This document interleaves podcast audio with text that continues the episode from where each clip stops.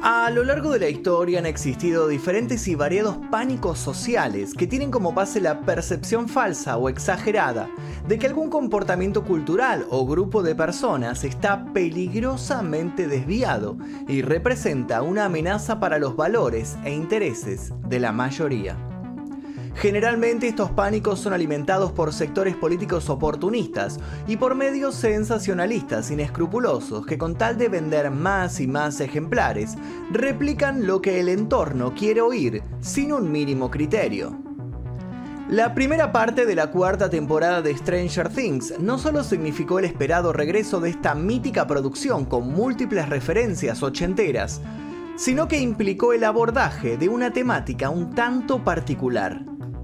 Y es que en esta ocasión los hermanos Duffer, responsables de la serie, usaron como contexto de las aventuras de sus protagonistas una situación de pánico moral que acechó a los Estados Unidos hace cuatro décadas.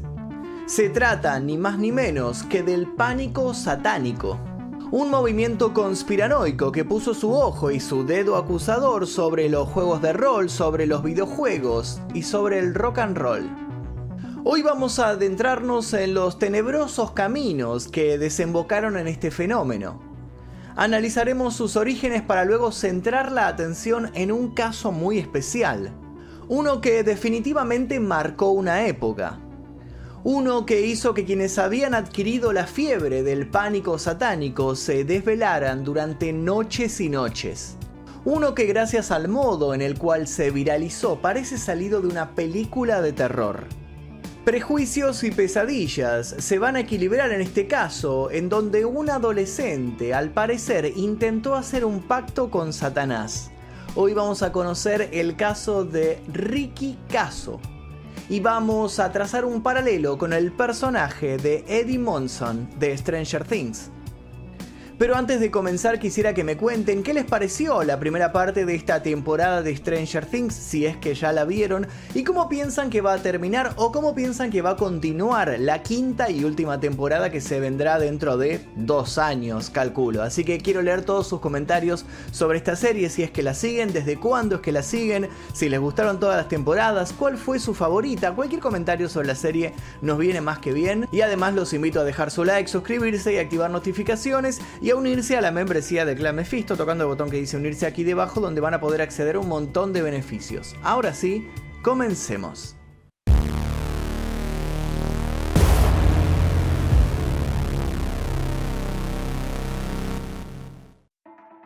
El pánico de la sociedad moderna, que los jóvenes estén poseídos por Satanás, tiene orígenes que se pueden rastrear hasta 1969, año del asesinato de Sharon Tate a manos de la secta liderada por el carismático Charles Manson. Casi una década después, en 1978, la masacre de Johnstown terminó de confirmar lo que ya todos temían. Había cultos operando entre sombras, cultos que en la mayoría de los casos seducían a los adolescentes valiéndose de cierta ingenuidad de algunas inseguridades y, por qué no, de sus ganas de probar experiencias nuevas, drogas incluidas, por supuesto. Frente a eso y como era de esperarse, se encendió una desesperada alarma que lejos de ayudar a controlar la situación, incrementó de modo considerable el caos ya existente.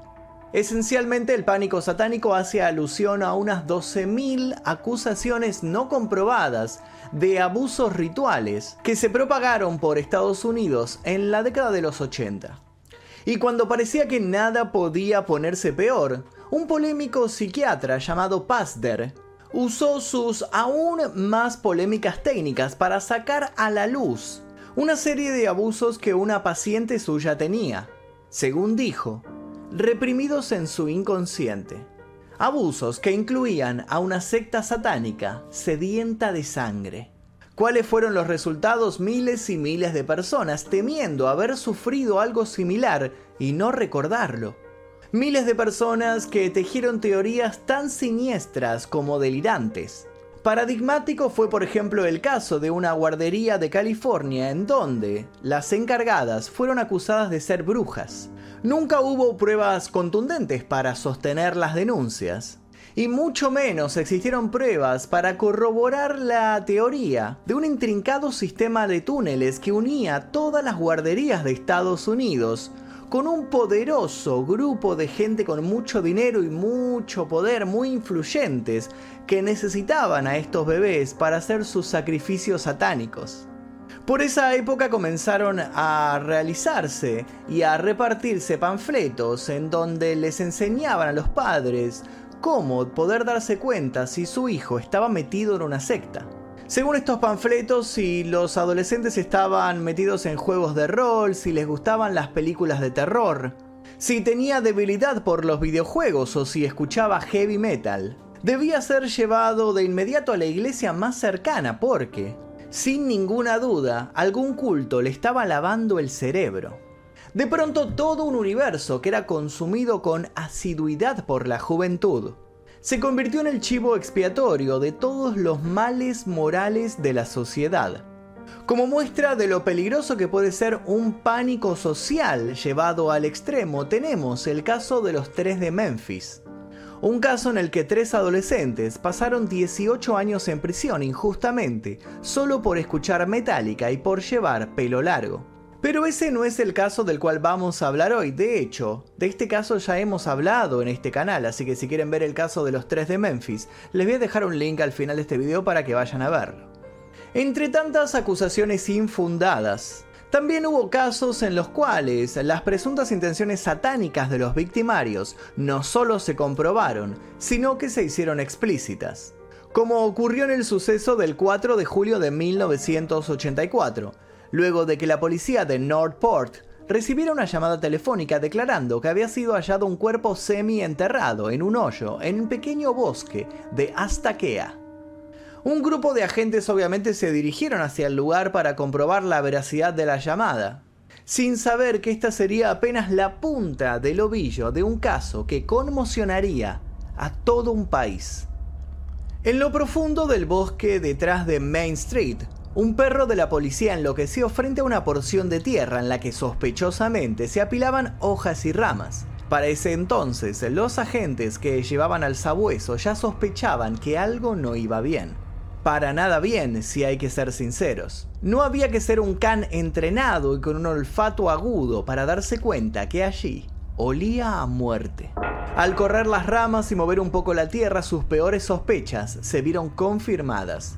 Un chaleco, unos pantalones deportivos y unas Nikes blancas se habían convertido en el recipiente de unos cuantos huesos de los que colgaban pedazos de carne corroída por gusanos y otras alimañas. Junto a la improvisada tumba había una mancha negra en el suelo. Allí, según averiguarían luego, había estado el cuerpo los días previos a ser movido. Muchos de los huesos encontrados presentaban ciertas lesiones. Uno de los agentes, experto en el tema, no dudó en señalar que se trataban de heridas. Aquel sujeto había muerto acuchillado.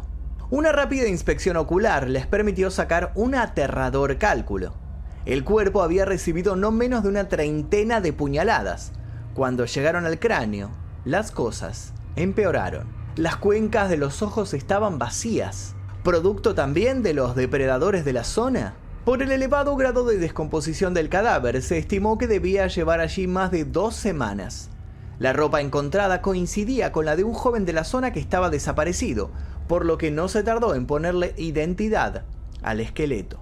Se trataba de Gary Lawlers, de 17 años, un desertor de la escuela secundaria con un prontuario de disturbios en la vía pública. Los agentes enfocaron su investigación en dos jóvenes bastante conocidos en el mundillo policial por ser habituales consumidores de drogas y cometer actos de vandalismo. Uno de ellos era James Troyano, alias Jimmy. Jimmy tenía el récord de arrestos por robo. El otro era Ricky Caso, mejor conocido como The Acid King, dada su adicción a las drogas alucinógenas. A veces, para solventar su creciente vicio, también vendía estupefacientes. Ambos adolescentes fueron puestos bajo custodia y en un interrogatorio casi de rutina sorprendieron a los agentes confesando haber cometido aquel asesinato.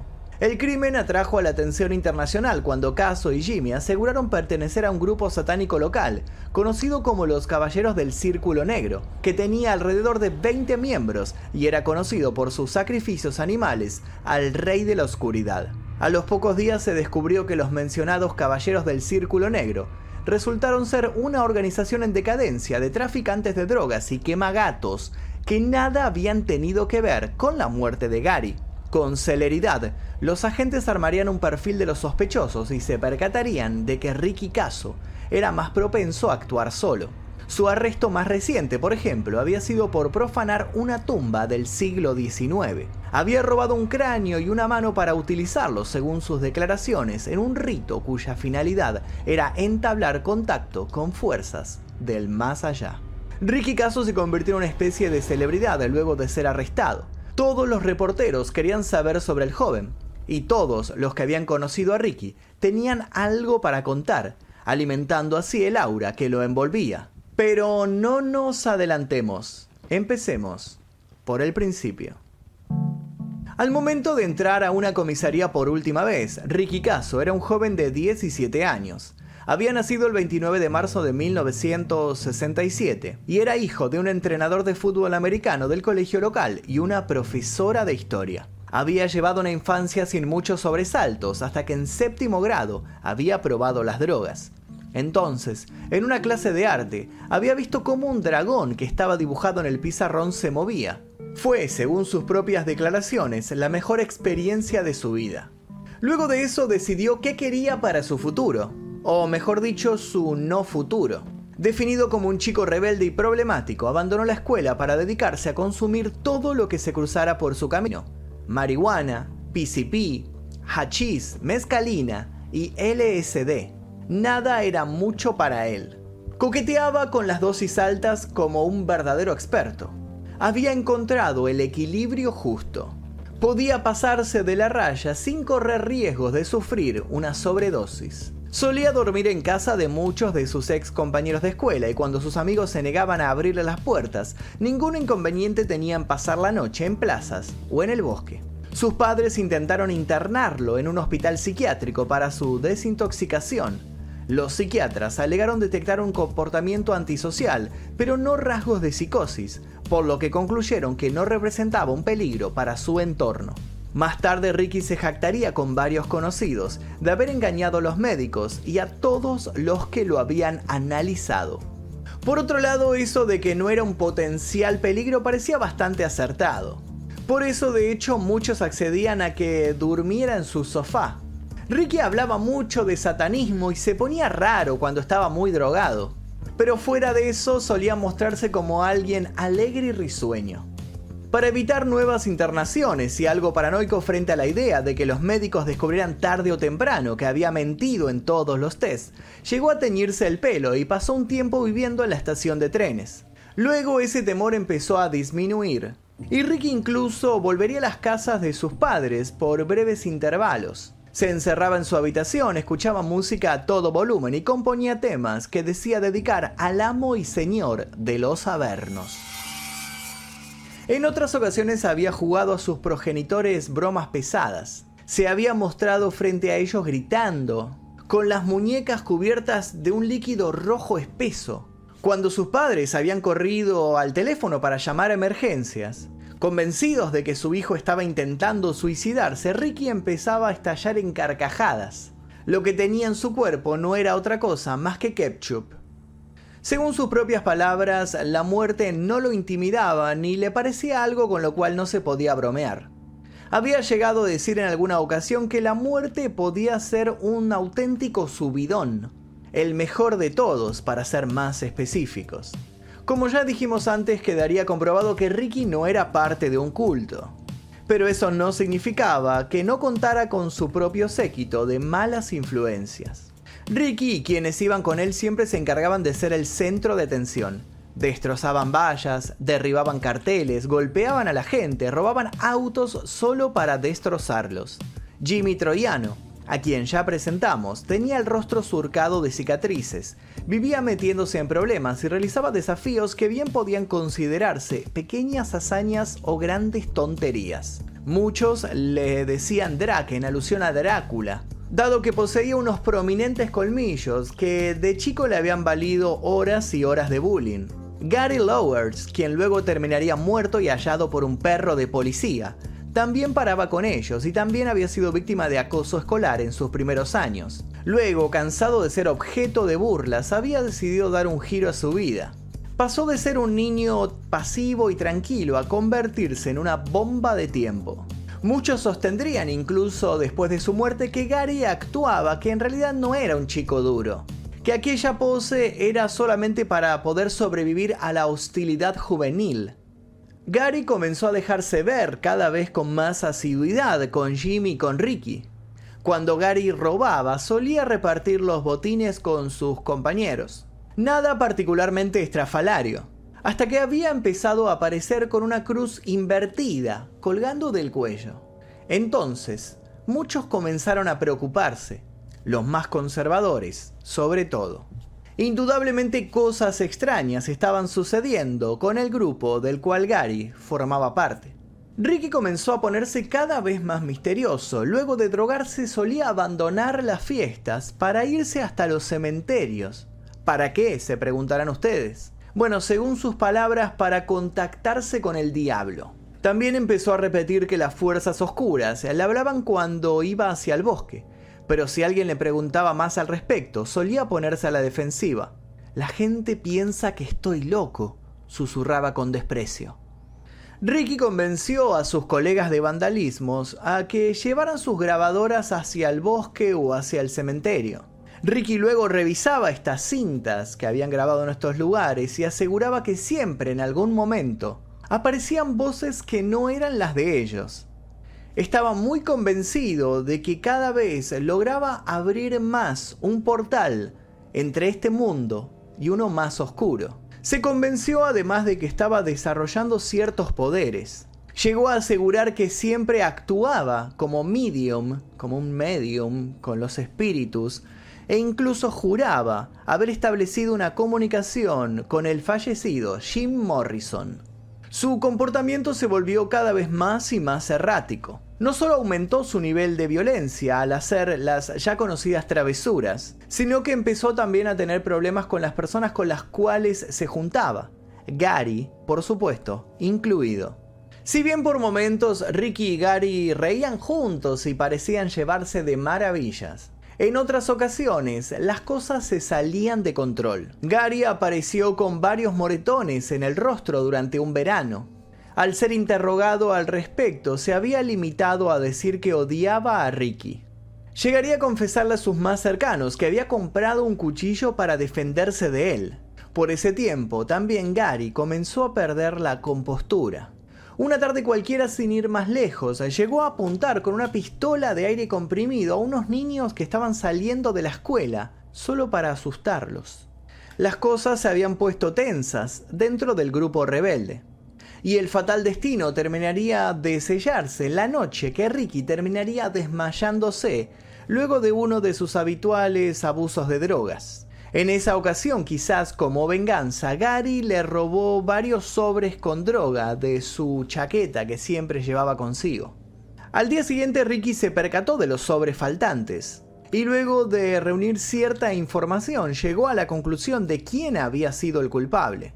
Algunos dicen que Gary llegó a pagarle a Ricky por los sobres desaparecidos. Otros dicen que nunca le pagó y por eso Ricky no dejó de juntar cada vez más y más rabia. Un tal Albert Quiñones se había unido al grupo hacía bastante poco. Él vio antes que nadie que todo se estaba poniendo bastante feo. El mismo Albert sería tiempo después el testigo estrella del caso.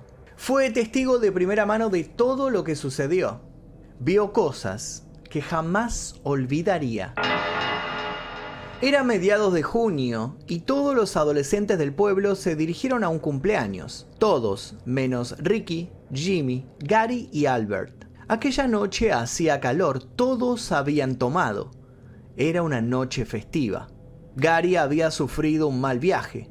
Se había perdido en el parque, había regresado diciendo que todo el lugar estaba lleno de unos extraños gatos. Sus amigos se rieron de él y luego continuaron drogándose en su honor. Gary dijo que era mejor irse a su casa, pero entonces Ricky lo detuvo. Le dijo que habían comprado rosquillas, que estaría bueno ir a comerlas al bosque. Gary se vio tentado con aquello y accedió. Muchos de los que pasaban por ahí lo vieron internarse entre los árboles junto a los otros. No sabían que sería la última vez que lo verían, al menos con vida. Gary no volvió a su casa al otro día, pero eso obviamente no preocupó a nadie, no en primera instancia. Sus familiares estaban acostumbrados a que el adolescente se ausentara.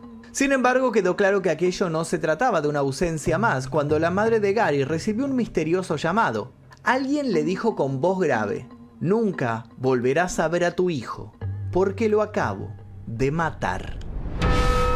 Al mismo tiempo que esto sucedía y que comenzaban a pegarse los primeros carteles con el rótulo de buscado en los locales del pueblo, Ricky comenzó a repetir que iba a internarse para rehabilitarse, que estaba cansado de vivir en la calle, que estaba teniendo algunas malas experiencias con la droga, que iba a marcharse del pueblo por un tiempo. Un día llegó con los ojos llorosos a la casa de un amigo. Tenía la ropa rasgada y estaba lleno de cortes. Cuando le preguntaron de dónde venía, su rostro pasó de la incertidumbre a esbozar una enorme y filosa sonrisa. De enterrar un cuerpo, exclamó. Acto seguido pasó semanas invitando a los adolescentes del pueblo a que lo acompañaran al bosque.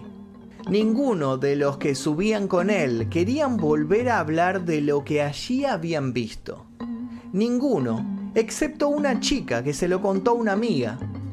En el bosque hay un cadáver, susurró en un recreo mientras estaban en el baño. Una tercera chica escuchó todo e hizo una llamada anónima a la policía. Y es aquí cuando volvemos al principio de la historia. Los agentes tenían a un cuerpo y tenían sospechosos, pero no sabían lo que había pasado allí realmente. Luego de hacer algunas preguntas, se enteraron de la existencia de Albert Quiñones. Se dieron cuenta de que era el eslabón débil de la cadena. Era el nuevo, no era fiel al grupo. ¿Y cómo lograron que confesara, tal vez con algunas ingeniosas preguntas? No, simplemente lo golpearon de modo feroz, hasta que el joven se quebró y contó todo lo que sabía. Según sus palabras, una vez que habían llegado al bosque, Ricky se había molestado porque no podían prender un fuego. A modo de solución, Gary se había quitado los calcetines y los había arrojado entre las ramas, logrando que las llamas emergieran. Ricky lo había increpado le había sugerido de que ya que había descubierto la fórmula mágica, ¿por qué no agrandaba la fogata quemando también su chaqueta? Eso había llevado a una breve discusión, tras la cual Ricky había cortado las mangas de la campera de Gary. Fue entonces cuando Gary comenzó a decir que sentía una mala vibra, que tenía miedo de Ricky. Ricky había empezado a decirle que eso era absurdo, pero entonces comenzaron a discutir por la droga anteriormente robada. Y luego de eso, el desenfreno. Hubo golpes, puñetazos, mordidas, patadas. En algún momento del forcejeo, Ricky había sacado su cuchillo y había apuñalado a Gary. Cuando el otro había intentado correr, Ricky lo había alcanzado y lo había rematado con saña, al tiempo que le exigía que dijera amo a Satanás. Gary, ya escupiendo sangre de su boca, llegó a decir amo a mi mamá y luego murió. Ricky se había quedado mirándolo. Estaba como en un trance y en un determinado momento lo atacó nuevamente, esta vez en el rostro, sacándole los ojos, alegando que el cuerpo se había movido. Jimmy y él habían arrastrado el cadáver y luego lo habían cubierto con hojas. Jimmy fue acusado de asesinato en segundo grado. Primero firmó una confesión, pero luego se declaró inocente. Ricky, por su parte, no negó nada de todo aquello. Solo mencionó que luego de matar a Gary escuchó el granido de un cuervo que lo felicitaba por lo que había hecho. Estaba convencido de que por fin lo había logrado. Satanás, después de tanto intentarlo, le había hablado. Dos meses después de los arrestos por asesinato, Ricky Caso apareció muerto en la cárcel. Se había ahorcado. Algunas fuentes aseguran que sus compañeros de celda lo instigaron a hacerlo. En abril de 1985 se realizó el correspondiente juicio, pero nadie terminó tras las rejas. En 1991, el padre de Ricky también se suicidaría. Unos años más tarde, en 1992, salía a la pantalla la película My Sweet Satan, escrita, dirigida e interpretada por Jim Van Bever, basada en el caso. En el pueblo donde todo ocurrió, ya nada volvió a ser lo mismo. Entre los más jóvenes se sigue hablando de todo lo que sucedió. Se suele decir que el día que Ricky murió hubo una gran tormenta. Muchos de sus ex amigos, esos que lo dejaban dormir en su casa, tuvieron pesadillas durante años. Al parecer Ricky los seguía visitando, siempre sonriente y sangrante. Todos, al final, se mudaron del pueblo. Durante años se dijo que Ricky había actuado de ese modo por la música que escuchaba. El mismo Ozzy Osbourne, cantante de Black Sabbath, se vio obligado a dar una conferencia y aclaró que ni siquiera podía ver una película de terror sin sentir miedo, que cantar sobre algunas cosas no lo vuelve a uno un asesino. Al día de la fecha el caso de Ricky quedó en el olvido. Bueno, para casi todos, menos para quienes viven en el mismo barrio donde él se crió. Grafitis con el lema Ricky vive siguen apareciendo en las paredes de los edificios abandonados. Y abajo siempre se lee 666. Se dice que en el bosque sigue habiendo una mancha oscura negra, allí donde el cadáver de Gary fue oculto por primera vez. Los niños suelen visitarla, incluso se dice que si se canta una determinada canción allí, el diablo aparece para cumplirte deseos.